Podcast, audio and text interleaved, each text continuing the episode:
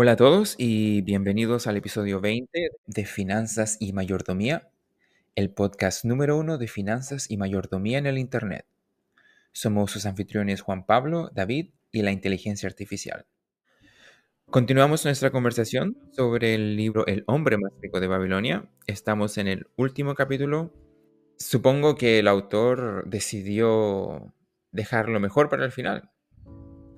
En vez de comenzar por el comienzo, dejó el comienzo para el último.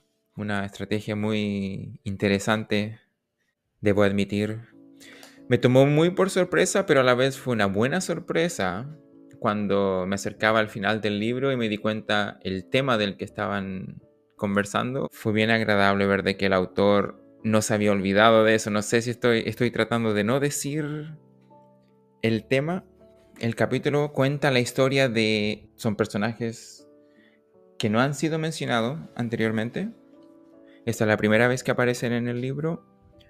Será la primera y la última. El personaje principal es un comerciante, se llama Sharunada. Sharunada se llama el comerciante y él es un ah, rico comerciante y el compañero de él se llama Adangula y él es nieto de su difunto socio.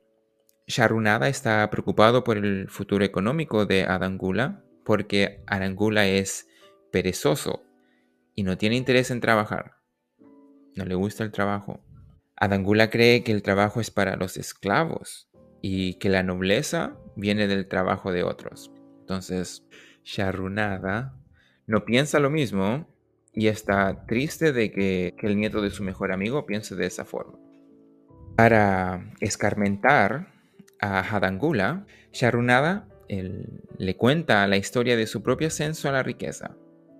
Y ahí comienza básicamente la historia principal del capítulo.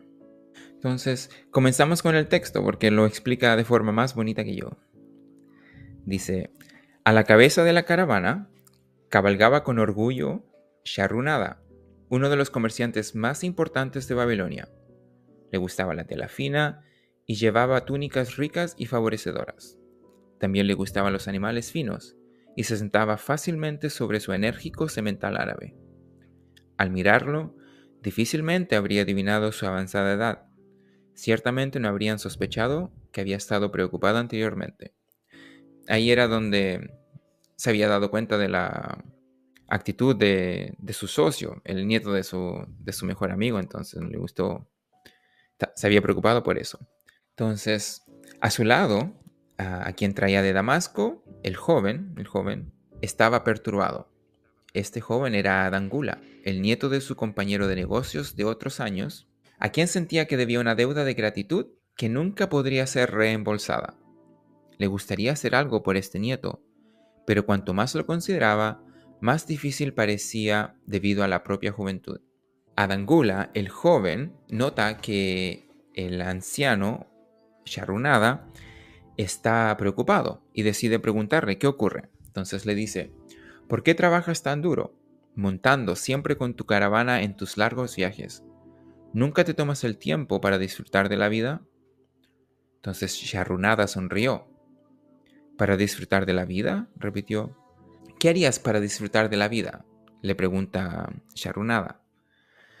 Si tuviera una riqueza igual a la tuya, viviría como un príncipe. Nunca cabalgaría por el caluroso desierto. Gastaría las monedas tan rápido como llegaran a mi bolso. Llevaría las túnicas más ricas y las joyas más raras. Esa sería una vida a mi gusto, una vida que valga la pena vivir. Ambos hombres se rieron. Aquí uno se puede dar cuenta la mentalidad que tenía el joven no muy a la par de lo que Arcad recomendaría. Y tampoco de su abuelo. Ya, del abuelo. Sharunada, el anciano, le dice, ¿tu abuelo no llevaba joyas? Ah, y le pregunta, ¿no dejarías tiempo para trabajar?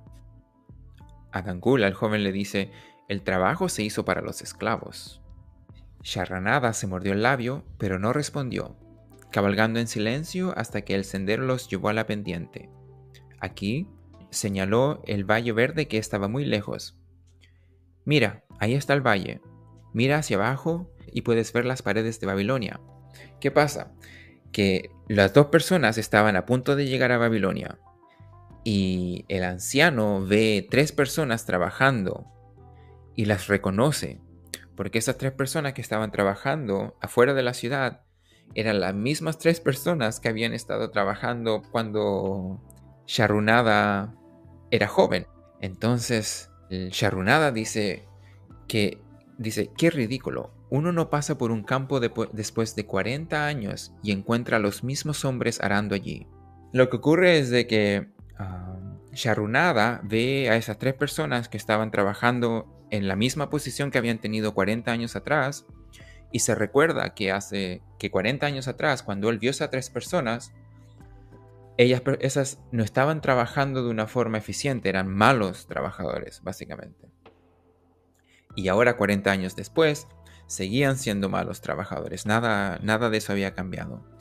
Y eso le recordó a él de que cuando él era joven y había sido esclavo, la diferencia de esfuerzo había sido en su mente la razón por la que él no había terminado como esos tres trabajadores. Y esa era la enseñanza que quería entregarle al joven, a Dangula.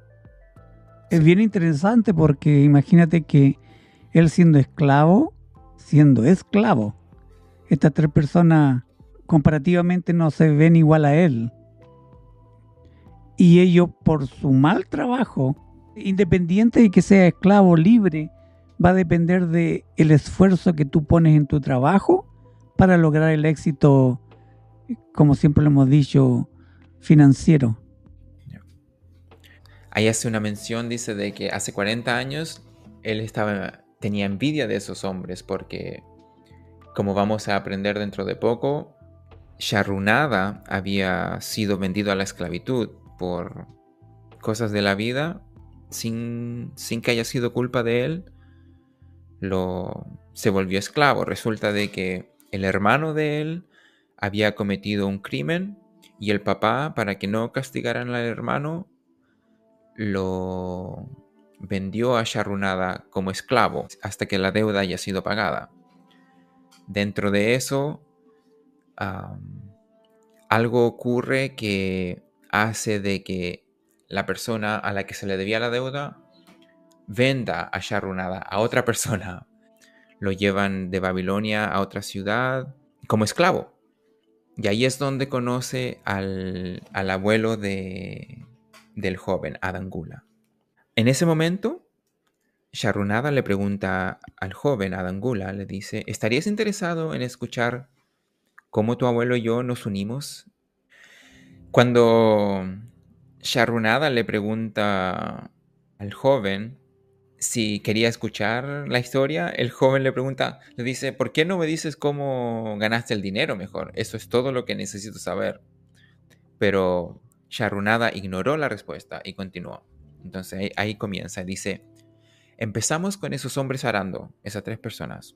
Yo no era mayor que tú, a medida que se acercaba la columna de hombres en la que marchaba, el viejo Meguido, el granjero, se burló de la forma en, en que estaban arando.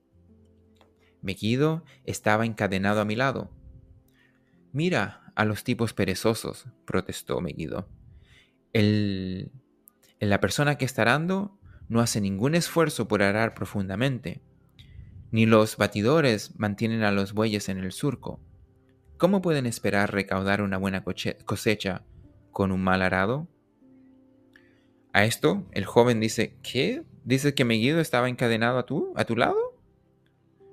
Entonces, ah, el anciano le responde que sí, que había sido esclavo. El, resulta de que el joven no sabía de que su abuelo había sido esclavo y no le gustó mucho, no le gustaron mucho esas noticias no le gusta la idea, pero no, decide no hacer, no, decide hacer un lío de eso. Eh, sigue escuchando la historia. El anciano le explica cómo fue que él se volvió un esclavo y le dice de que en esos tiempos, por lo menos en Babilonia, cualquier hombre puede encontrarse un esclavo, perdón. Fue en una casa de, de juegos y alcohol lo que lo llevaron a ese desastre. Por las injusticias de la vida estaban esclavos y el esclavo que estaba al lado de él, por suerte, se burla, de, no sé si de buena o mala forma, o comenta, por lo menos hace un comentario sobre la forma en la que los, esas tres personas estaban trabajando. Y dice, esas tres personas están haciendo un pésimo trabajo, no va a resultar en nada bueno. Y nada de profecía, y es nada más que ojo de supervisor, como llaman algunos. Otro esclavo comenta y dice, ¿por qué van a querer esforzarse si no van a ganar nada? Simplemente los van a seguir maltratando. Entonces, Meguido, la persona que hizo la crítica, al, comienzo dice que para él no tiene sentido hablar de maestros que golpean a sus esclavos que están dispuestos a trabajar. Porque para él, en su mente, a los maestros les gustan los, los esclavos que trabajan mucho. Entonces, cuando encuentran a esos esclavos, no los van a maltratar. Y los van a promover. Lo, exacto, exacto. ¿Sabes que tenemos un ejemplo de eso en la Biblia? De un joven que se llamaba José, que también fue esclavo y como era, bueno, como servía a Dios, era bien laborioso, era inteligente, fue promovido. tardó añísimos, pero al final Imagina que llegó a ser el segundo después de Faraón, siendo esclavo. Lo, peor que se puede hacer definitivamente es no esforzarse en el trabajo, como vamos a poder ver. A, lo mejor no sé si valga la pena cambiar el lenguaje. En vez de esclavo, estamos hablando obviamente del trabajador y de maestro se está hablando del supervisor o del dueño de la empresa para la que uno está trabajando es bueno acotar eso para nuestros oyentes que transformen cuando hablan esclavo y cuando hablen de amo, que lo transformen al idioma, porque tenemos que seguir la línea del libro, pero en nuestra mente transformamos esa, idea a la actualidad y decimos trabajadores, supervisores, jefes. Entonces, cuando Meguido hace ese, hace ese comentario, también él añade de que para él, es, bueno, él dice que no se puede seguir avanzando en la vida si uno elude el trabajo. Dice, si harás una hectárea, ese es un buen día de trabajo, y cualquier maestro lo sabe. Pero cuando solo harás la mitad, eso es estar esquivando tu trabajo. Megiddo dice, me gusta trabajar, y me gusta hacer un buen trabajo, porque el trabajo es el mejor amigo que he conocido. Me ha traído todas las cosas buenas que he tenido, mi granja, mis vacas y los cultivos, todo. Eso es lo que dijo Meguido. Entonces sábado, la otra persona que no estaba de acuerdo con eso dice, sí, ¿y dónde están esas cosas ahora? Me imagino que vale la pena ser inteligente y sobrevivir sin trabajar. Meguido dice, mira sábado, si nos venden a las paredes, él llevará la bolsa de agua o algún trabajo fácil cuando tú, que te gusta trabajar, te rompas la espalda llevando ladrillos. En medio de esa conversación, llegan a Babilonia y se dan cuenta de que el mercado de esclavos no era nada agradable. Inmediatamente tratan de buscar formas de poder liberarse exactamente. Dentro de todo eso, cuando estaban a punto de separarlos, Meguido se da cuenta de que ya no iba a volver a ver, no iba a ver más a, las personas con las que estaba hablando y le decide darle un consejo. Le dice, Meguido sintió que pronto nos separaríamos. Cuando no había compradores cerca, me habló seriamente para inculcarme lo valioso que sería el trabajo para mí en el futuro. Dice, algunos hombres lo odian, lo convierten en su enemigo, Mejor trátalo como a un amigo. Haz que te guste. No te preocupes porque sea duro. Si piensas en la buena casa que construyes, ¿qué importa que las vigas sean pesadas y que el agua para el yeso esté lejos del pozo? Prométeme, muchacho, que si consigues un maestro, trabajarás para él todo lo que puedas. Si no aprecia todo lo que haces, no importa. Recuerda, el trabajo bien hecho hace bien al hombre que lo hace, le hace mejor. Se detuvo cuando un fornido granjero se acercó al recinto y nos miró críticamente.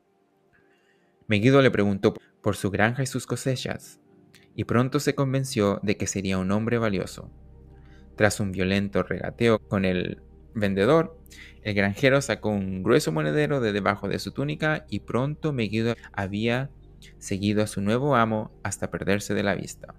Después de eso, el anciano ve a un panadero. Había un panadero que estaba buscando por un, por un esclavo. Entonces le dice, ¿por qué un buen panadero como tú ha de buscar a otro panadero que sea inferior, de talento inferior?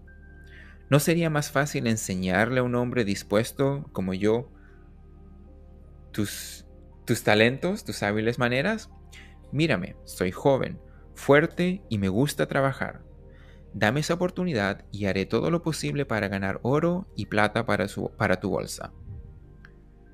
El panadero quedó impresionado por mi buena disposición y empezó a regatear con el tratante, que nunca se había fijado en mí desde que, había, desde que me había comprado, pero que ahora se explayaba elocuentemente sobre mis habilidades, mi buena salud y mi buena disposición. Me sentía como un buey gordo vendido a un carnicero. Por fin, para mi alegría, se cerró el trato. Seguí a mi nuevo amo, pensando que era el hombre más afortunado de Babilonia. Sharrunada se vuelve panadero y comienza a hacer pan. Y se vuelve muy bueno. se esfuerza bastante en aprender y su esfuerzo se nota porque después de un tiempo, después de poco tiempo, de hecho, el, el dueño, el maestro, le decide hacerse socio con Sharrunada. ¿Qué ocurre? Sharrunada le dice al amo, le, dice de que si el amo lo dejaba a él vender no era el mismo producto, no era el mismo producto que vendía el amo, sino que era otro producto, era como un, un queque, se podría decir, algo dulce. Y dice que si lo, él lo vendía después de haber vendido, después de haber trabajado para el amo, en, en su propio tiempo, entonces compartían las ganancias y el amo le dice, ok, si me pagas por los materiales y después me das la mitad de lo que ganes, tú te quedas con la otra mitad, entonces podemos hacer el trato. Y Sharrunada, feliz, feliz de que iba a ganar un cuarto de, de sus ganancias, que todo esto es, cuando me pongo a pensar, es una buena, una buena, un buen porcentaje de ganancias. Sharrunada hacía esto constantemente, todos los días, era algo que hacía todos los días. Entonces él cuenta, como cada día salía con mi bandeja de pasteles, pronto encontré clientes fijos. Uno de ellos no era otro que tu abuelo, Aradgula, el abuelo del joven. Era comerciante de alfombras y vendía a las amas de casa, yendo de un extremo a otro de la ciudad, acompañado de un burro cargado de alfombras y un esclavo para atenderlo. Aradgula, el abuelo de Adangula, que es el joven, era comerciante y él compraba dos pasteles para él y dos pasteles para su esclavo. Y siempre se quedaba conversando con Sharudnada mientras se comía los pasteles.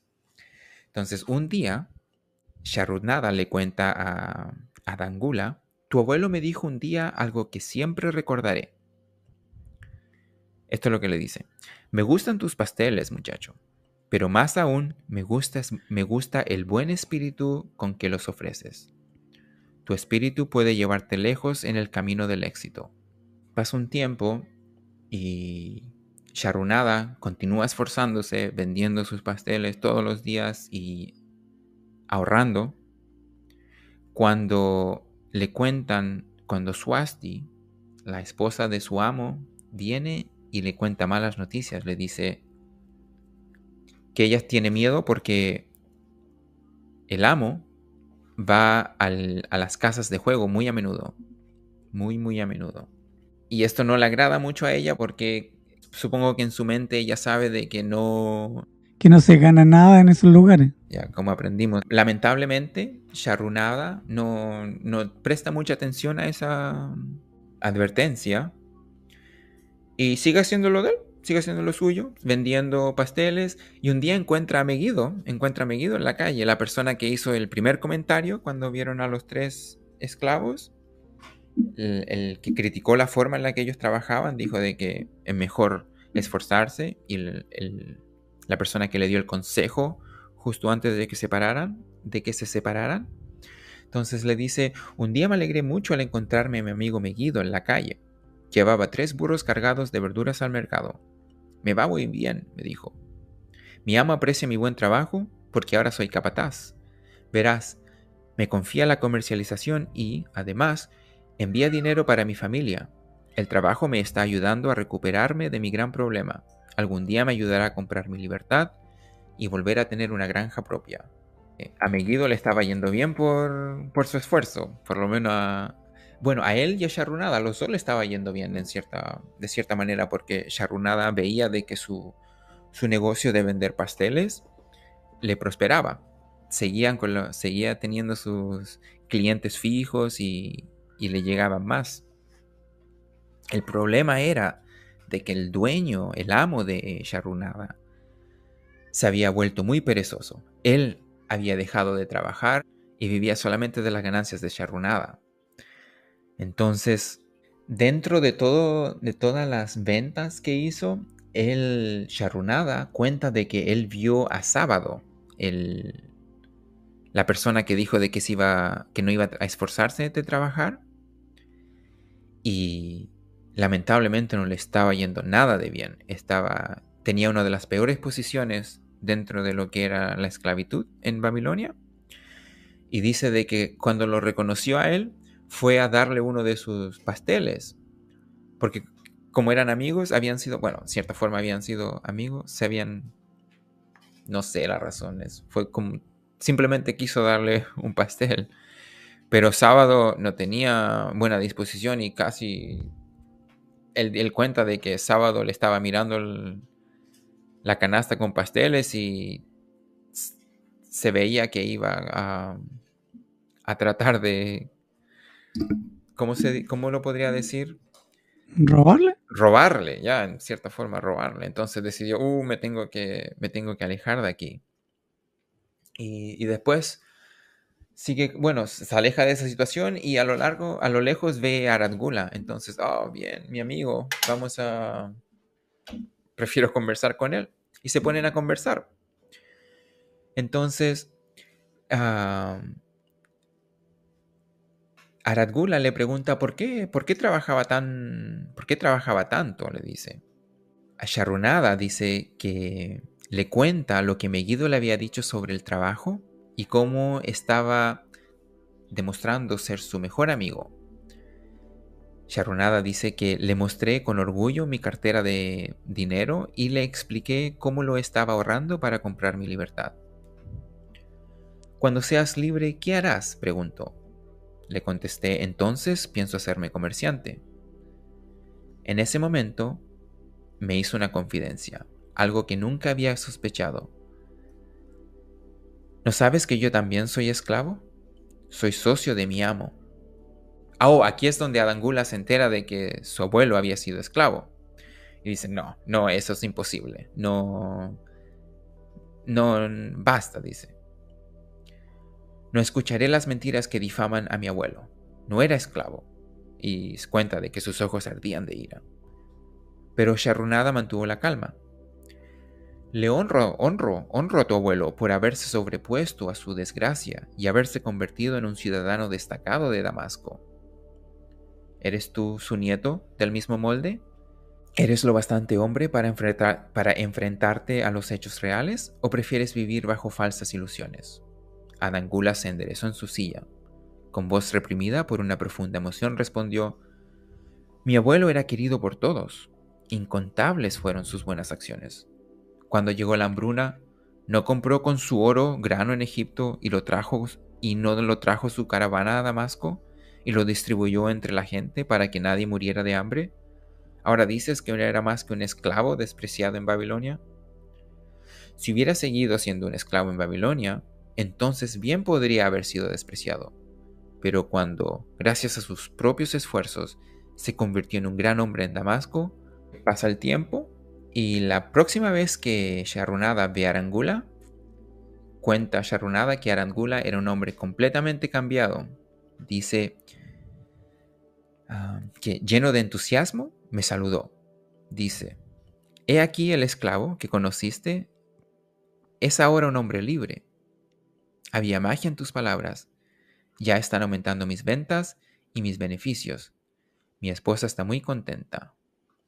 Entonces, Aratgula toma el consejo de Sharunada, que era el consejo de Megiddo, y ahora a Aratgula le está yendo mucho mejor de lo que le estaba yendo anteriormente. Ahora la historia cambia un poco, porque resulta de que Swasti una noche viene donde Sharunada y le cuenta de que el maestro, el amo, ah, bueno, había apostado el título de Sharunada y lo había perdido. Entonces Sharunada ahora era esclavo de otra persona. Supongo que estas esas situaciones de la vida que uno lamentablemente no puede no puede controlar. No, siempre que uno hay un dicho que dice, ¿cómo es que cómo es el dicho? Uno propone y Dios dispone. Oh, ahí está, claro. Uno propone Dios dispone. Entonces, uno puede tener las mejores intenciones y esforzarse lo más que puede y todas las cosas van bien, viento en popa, cuando algo pasa y todo se derrumba. Eso es lo que está tratando de hacer el escritor acá, de mm. mostrar situaciones en donde ya están fuera del alcance de tu mano.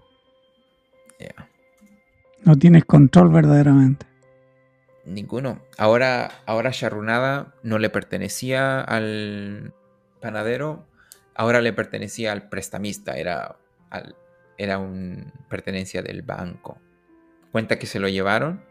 El nuevo trabajo de él iba a tener que construir una sección del canal y el nuevo amo dice de que no estaba interesado en ese proyecto.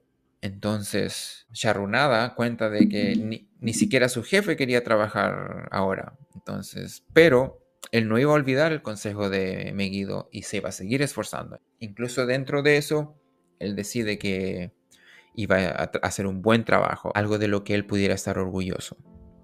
Pero obviamente no, no fue fácil, no era fácil para él. Y dentro de todo dice que él pensaba, a lo mejor el consejo de sábado hubiera sido mejor. Dice, el plan de eludir el trabajo y evitar que se le rompiera la espalda trabajando. Entonces, a lo mejor eso hubiera sido la mejor idea, pero después recuerda la cara que había tenido cuando le dio el, pastel y, y, se dio cuenta que no, no, no, no, no, es verdaderamente es mejor esforzarse. Piensa en sábado que había tratado de eludir el trabajo y se da cuenta de que no era buena idea y después piensa en Megiddo y a pesar de que las manos de Megiddo eran callosas por, por el trabajo duro, el corazón de Megiddo era ligero y había felicidad en su rostro. Entonces eso le hace pensar a Charunada de que hay cierto, cierto mérito detrás de esa mentalidad. Pasan unos días, pasan, bueno, pasan varios días, y Charunada seguía trabajando ahí en, en el canal, no muy feliz pero no sabía que su suerte estaba a punto de cambiar porque resulta de que varios días después, cuando parecía que estaba al final de mi, básicamente de su energía, y sus preguntas seguían sin respuesta, el amo, el nuevo amo, lo mandó a buscar. Había llegado un mensajero para llevarme de vuelta a Babilonia. Desenterré mi preciada cartera, me envolví en los andrajosos restos de mi túnica y me puse en camino. O sea, él había seguido ahorrando o utilizado sus ahorros. Mientras cabalgábamos, los mismos pensamientos de un huracán que me arremolinaba de aquí para allá seguían corriendo por mi febril cerebro. Me parecía estar viviendo las, las extrañas palabras de un cántico de mi ciudad natal, que decía, acosando a un hombre como un torbellino, conduciéndolo como una tormenta, cuyo curso nadie puede foliar, cuyo destino nadie puede predecir. O sea, esta persona no tenía idea lo que le esperaba. ¿Estaba yo destinado a ser siempre así, castigado? ¿Por no sabía qué? ¿Qué nuevas miserias y decepciones me esperaban? Cuando cabalgábamos hasta el patio de la casa de mi amo, imagina mi sorpresa cuando vi a Aradgula esperándome. Me ayudó a bajar y me abrazó como a un hermano perdido hace tiempo. Mientras seguíamos nuestro camino, yo le habría seguido como un esclavo debe seguir a su amo, pero él no me lo permitió. Me abrazó y me dijo, te he buscado por todas partes. Cuando casi había perdido la esperanza, me encontré con Suasti, la esposa del panadero, que habló del prestamista y me dirigió a tu noble dueño. Me hizo pagar un precio escandaloso, pero tú lo vales. Tu filosofía y tu empresa han sido mi inspiración para este nuevo éxito. La filosofía de Meguido, no la mía, interrumpí. La de Meguido y la tuya. Gracias a los dos, vamos a Damasco y te necesito como compañero. Mira, exclamó, en un momento serás un hombre libre. Al decir esto, sacó de debajo de su túnica la tablilla de arcilla con, un, con mi título la levantó por encima de su cabeza y la arrojó para que se rompieran cien pedazos sobre los adoquines. Con regocijo pisoteó los fragmentos hasta que no fueron más que polvo. Lágrimas de gratitud llenaron mis ojos. Sabía que era el hombre más afortunado de Babilonia. El trabajo, ya ves, en el momento de mi mayor angustia, demostró ser mi mejor amigo, mi voluntad de trabajar me permitió escapar, escapar de ser vendido para unirme a las bandas de esclavos de las murallas. También impresionó tanto a tu abuelo que me eligió como compañero. Entonces Adangula preguntó, el joven pregunta, ¿fue el trabajo de mi abuelo la llave secreta de mi abuelo para las monedas de oro? Era la única llave que tenía cuando le conocí, respondió Sharunada. A tu abuelo le gustaba trabajar, la vida apreciaba su esfuerzo y le recompensaba generosamente. Empiezo a ver, Adangula hablaba pensativo. El trabajo atraía a sus muchos amigos, que admiraban su laboriosidad y el éxito que le proporcionaba. El trabajo le trajo los honores que tanto disfrutó en Damasco. El trabajo le trajo todas esas cosas que he aprobado. Y yo, que pensaba que el trabajo solo era propio de esclavos. La vida es rica en muchos placeres que los hombres pueden disfrutar, comentó Sharunada. Cada uno tiene su lugar. Me alegro de que el trabajo no esté reservado para los esclavos. Si así fuera, me vería privado de, mi mayor placer. Disfruto de muchas cosas, pero nada sustituye el trabajo. Siempre he deseado ser un hombre como mi, como mi abuelo, le confió Angula. Nunca antes me había dado cuenta de la clase de hombre que era. Tú me lo has enseñado. Ahora que lo entiendo, le admiro aún más y estoy más, decidido a ser como él. Me temo que nunca podré recompensarte por haberme dado la verdadera clave de su éxito. A partir de hoy, usaré su llave. Empezaré humildemente como él empezó, lo que corresponde a mi verdadera posición, mucho mejor que las joyas y las túnicas finas. Al decir esto, Adangula se quitó las joyas de sus manos, orejas y los anillos de los dedos. Luego, enroscando su caballo, se echó hacia atrás y cabalgó con profundo respeto detrás del jefe de la caravana. El fin. Ese es el fin del libro. Puedo concluir que hace, bueno, 19, 20, 18 episodios atrás, yo insistía del trabajo, del trabajo. Y era por lo que tenía el escritor acá. Lo último, que es lo primero, es lo mejor. O sea, no hay, no hay capítulos anteriores de su libro si no es por este capítulo. Es que es el inicio. Ya, de cierta forma, indirectamente, Arcad menciona de que era el, era el trabajo y el esfuerzo que le permitieron volverse el hombre más rico de Babilonia. Pero este, capítulo le da una nueva luz a lo que es el esfuerzo en sí. No, no el trabajo, sino el esfuerzo. Yo entiendo también la idea del escritor es dejarnos en la mente el inicio de todo este viaje. Porque si lo pone al principio, uno termina en el, último capítulo olvidando la esencia de todo esto. Y es muy cierto, ¿no? no se trata solo del trabajo, sino del buen trabajo, del esfuerzo en el trabajo.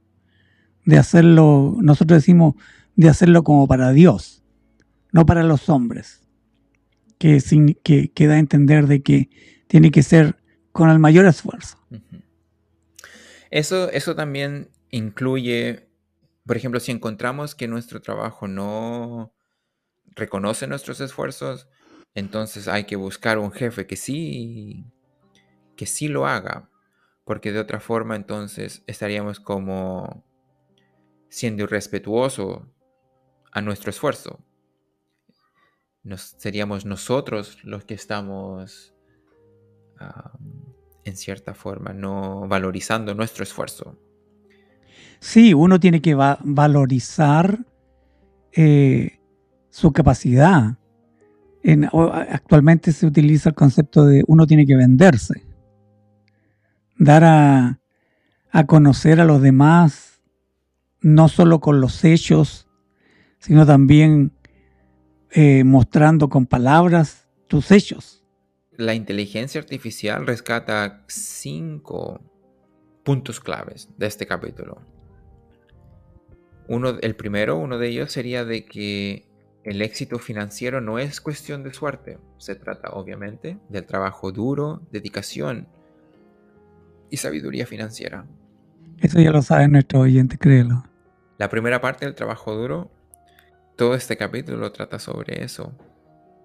Dedicación es como esa perseverancia, la constancia.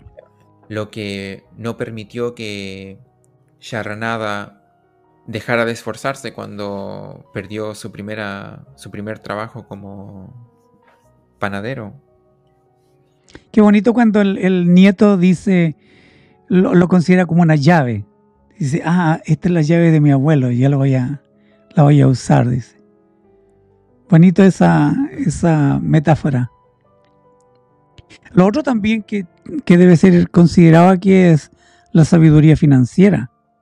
La sabiduría. Ya hemos hablado también en capítulos anteriores. Aluden a eso porque dicen de que Sharunada ahorraba y reinvertía y todo eso. Lo... Pero sí, obvio, es importantísimo. Si Sharunada no hubiera ahorrado, no hubiera, lo... no hubiera logrado volverse uno de los comerciantes más ricos de, de Damasco o Babilonia. Más importantes, perdón, no ricos, más importantes. Yo recuerdo que en uno de los capítulos mencionamos eh, a una persona que yo conocí cuando vivía en otra ciudad acá en Estados Unidos. Él era abogado, era muy bueno, él incluso creo que postuló como para juez. No tengo idea si lo logró o no, de, perdí contacto. Pero a él le iba malísimo con su finanza, malísimo. Y era porque le faltaba este último punto. No tenía esa sabiduría financiera. Y era abogado. ¿Te acuerdas que lo mencionamos? Que muchas veces, hasta yo te he dicho que yo tengo conocimientos contables, estudié contabilidad y te enseñan a administrar el dinero de otras personas, no el tuyo. O a veces uno no lo aplica para sí mismo. Hay sabiduría ahí, no solo conocimiento, inteligencia, lo que te pueda brindar un instituto o una universidad, sino hay sabiduría en eso. ¿Te das cuenta la diferencia entre el conocimiento que te brinda una institución y la sabiduría que uno adquiere de consejos o de la vida, de Dios para nosotros, como la mayordomía bíblica? Tratan, tratan de compartir sabiduría en, en la escuela y clases que se podrían tomar sobre estos temas, pero no, a no ser que uno lo esté haciendo, aplicándolo, es, es difícil, es como... Lo que sucede es que nosotros tenemos que recibir como esa sabiduría más estructurada. No es lo mismo cuando a nosotros nos llega todo más como lecciones. Entonces tú, tu mente como se adapta a esa ese conocimiento, esa sabiduría y lo puede aplicar. Pero si son cosas aisladas de la vida, porque yo te voy a decir que hasta la, misma, el mismo conocimiento que yo adquirí de, de mis cinco años de haber estudiado contabilidad, eh, no, no fue como una sabiduría adquirida. Entonces tiene que ser algo más estructurado. Por eso es que estamos haciendo estos podcasts, porque queremos eh, eh, estructurar esa sabiduría financiera para los oyentes. Si usted no es oyente o si usted es un oyente como que un día escucha, otro día no escucha, me refiero a un episodio, tiene que eh, escucharlos todos, porque en cada uno va un pedazo de esa sabiduría. Este conocimiento para que usted tenga una libertad financiera o para que llegue al conocimiento completo de la mayordomía bíblica no es algo aislado, tiene que ser algo estructurado. Sí, son, son como principios que se construyen uno encima del otro. Se tienen que dominar los más básicos para poder ah, practicar los más avanzados. Lo bueno es de que se hace más fácil. Mientras más se practica, más fácil se hace. Sí, también hemos conversado de que no solo basta la sabiduría, sino que tiene que ser puesta en práctica. Porque de eso se trata la sabiduría. No es un conocimiento para llenarte la cabeza, sino que te, te impulsa a lo práctico.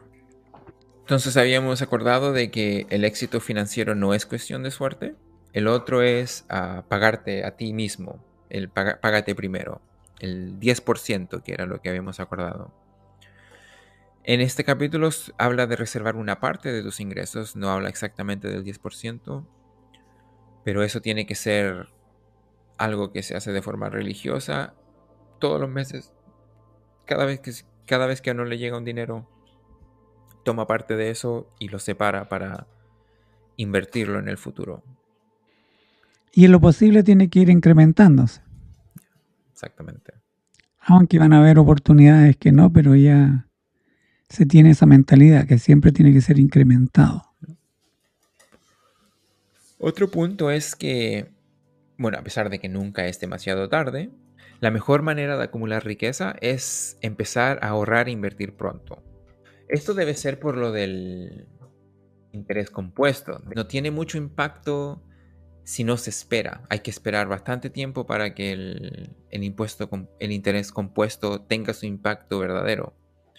Otra más sería ah, el presupuesto. Si hay una de ellas a la que se le debiera dar mayor importancia sería esa. Sin presupuesto no hay no hay plan y sin plan no hay no hay nada. No hay nada.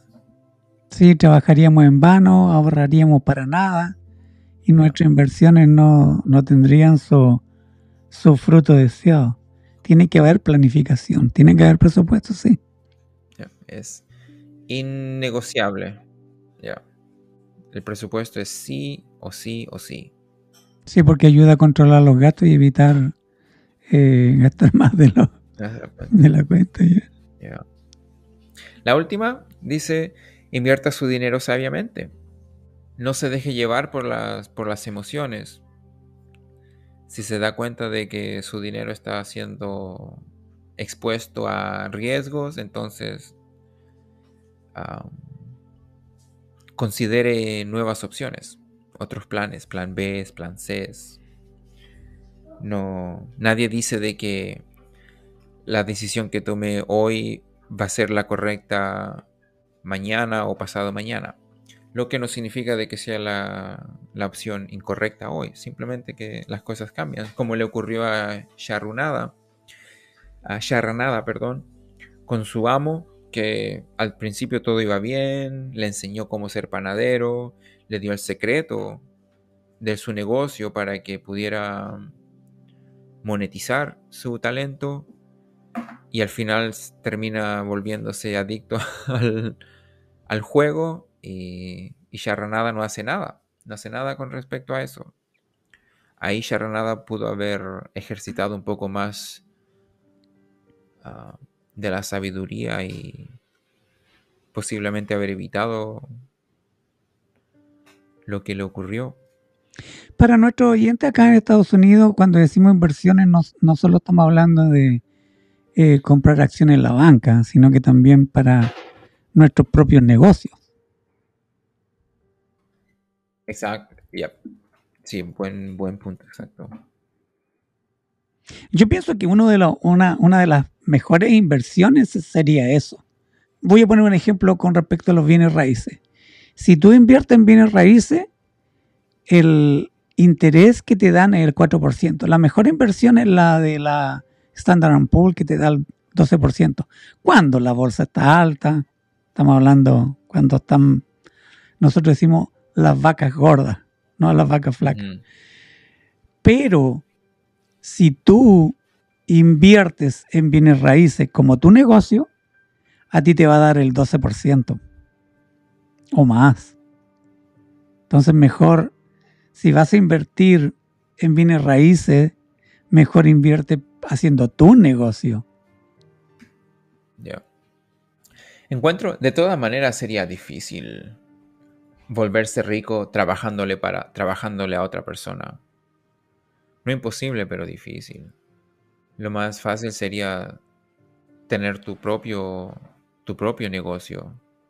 Tú no te vas a hacer rico teniendo tu propio negocio. Tú te vas a hacer rico teniendo tu propio negocio y personas que trabajan para ti en ese negocio. Yo conozco muchos comerciantes que son ellos sus, los únicos empleados que tienen. Y tienen para vivir, se dan vuelta, como dice el dicho, pero ya cuando tú tienes personas trabajando para ti, ahí es cuando tú verdaderamente te vuelves rico.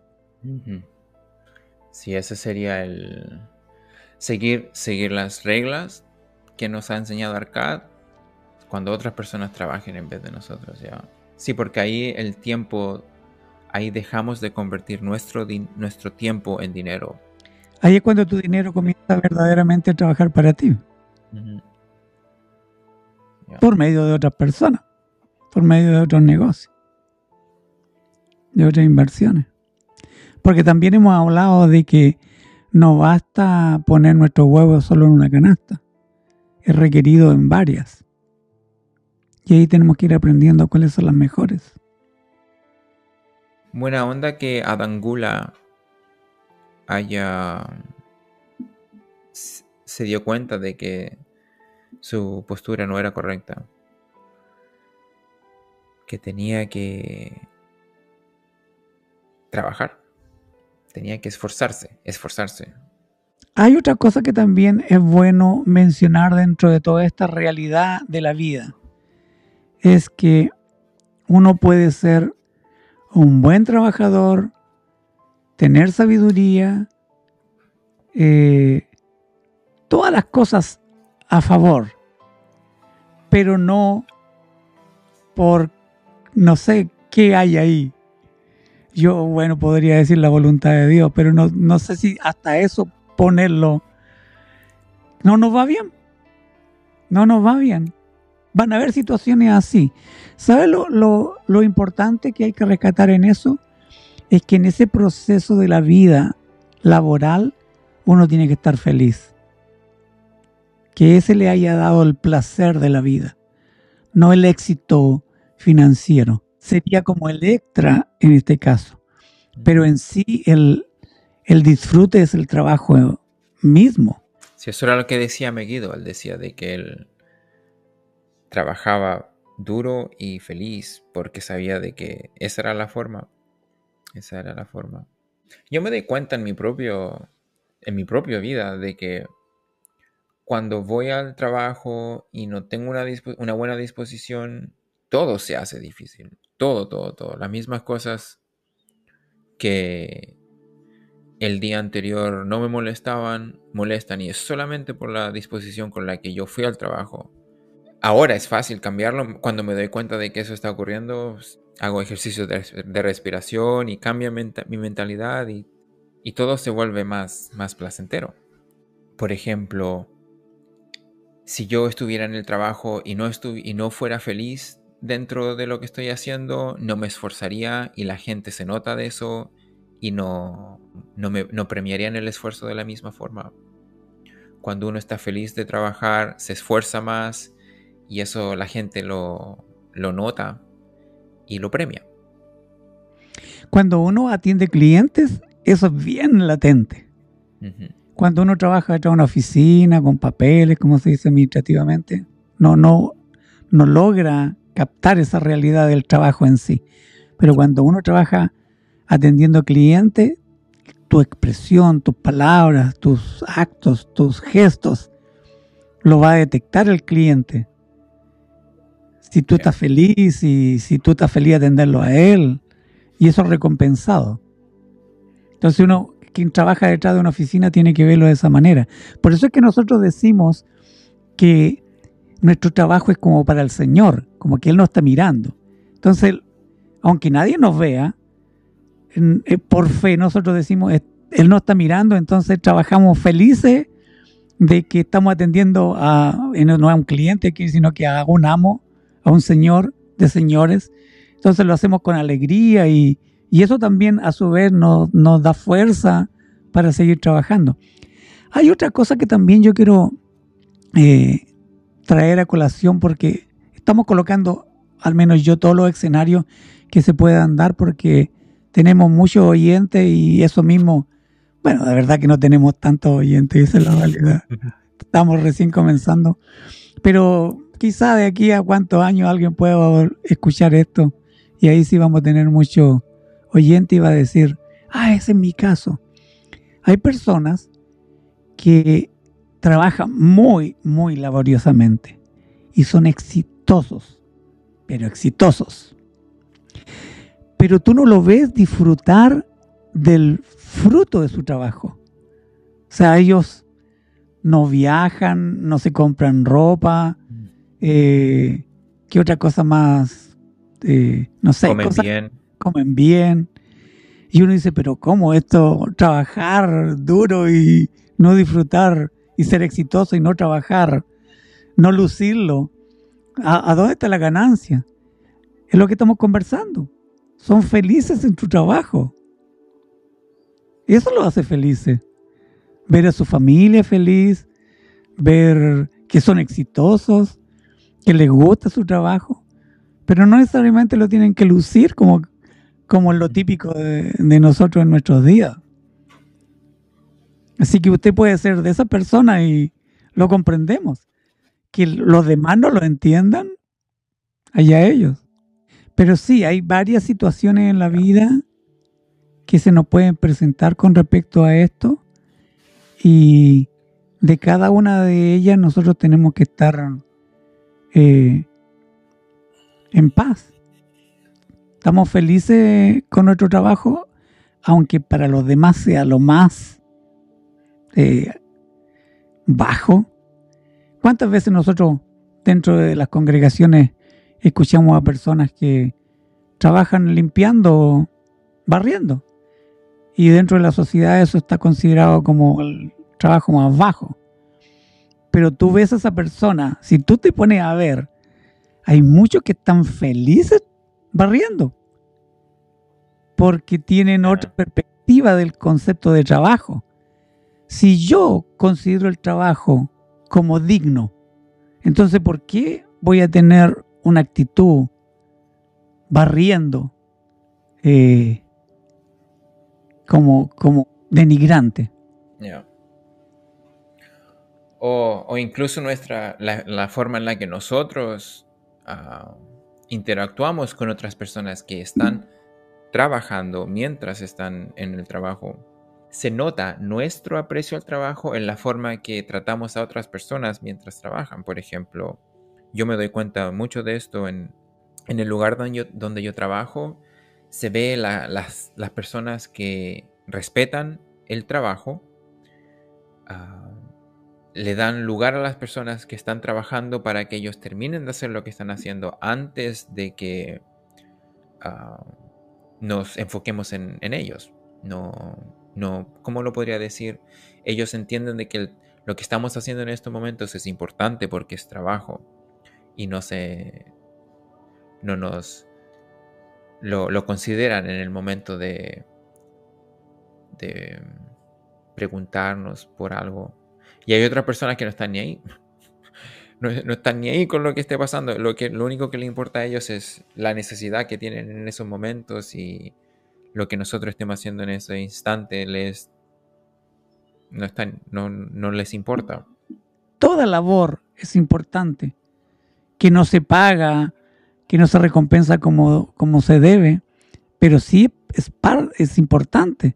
Y si es importante, entonces, si yo la estoy desarrollando, tengo que considerarla como tal, aunque no sea remunerada eficientemente. Y eso tenemos que rescatarnos en, este, en este episodio, en este podcast, que nuestra mentalidad no es ser exitista en cuanto al trabajo en sí, sino que partimos, de, partimos desde abajo valorando cada paso de lo que da esta jerarquía. No es la posición que ejercemos, es el esfuerzo con el que ejercemos esa posición. ¿Sabe que hay otra cosa que también hay que, hay que rescatar aquí dentro de todos los episodios? Es cómo nosotros a veces pensamos que yo trabajo, a, los seis meses voy a tener la remuneración.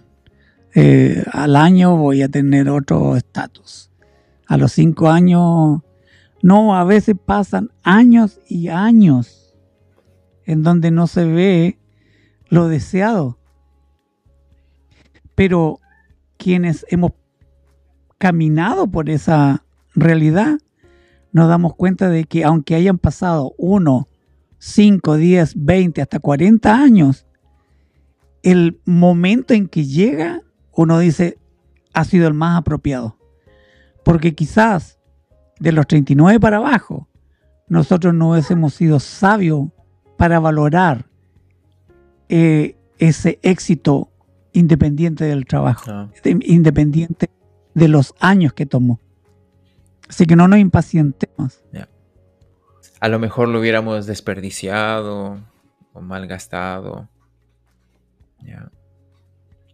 Lo que hablábamos en episodios eh, anteriores con respecto a ganarnos un premio jugando a los estas cosas del azar.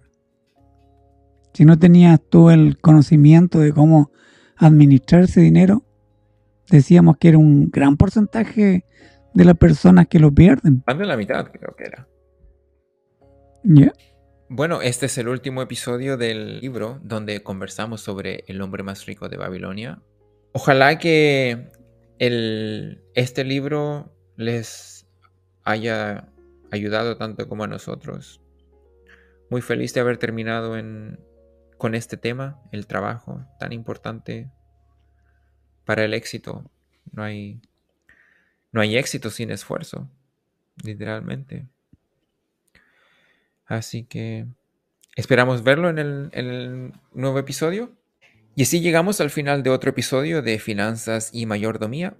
Espero que hayan disfrutado de este programa tanto como nosotros. Quisiera invitarlos a que compartan este episodio con sus amigos y familiares.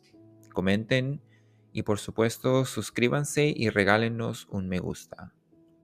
Recuerden que pueden encontrar nuestro podcast en Spotify, Apple Podcasts, YouTube Google Podcasts y Amazon Music, entre otros. También en formato de video a través de YouTube Podcasts, YouTube Shorts y TikTok. Ahora sí, nos despedimos. Muchas gracias por acompañarnos en nuestro viaje. Somos Finanzas y Mayordomía. Nos vemos en el próximo episodio. Hasta pronto. Bye.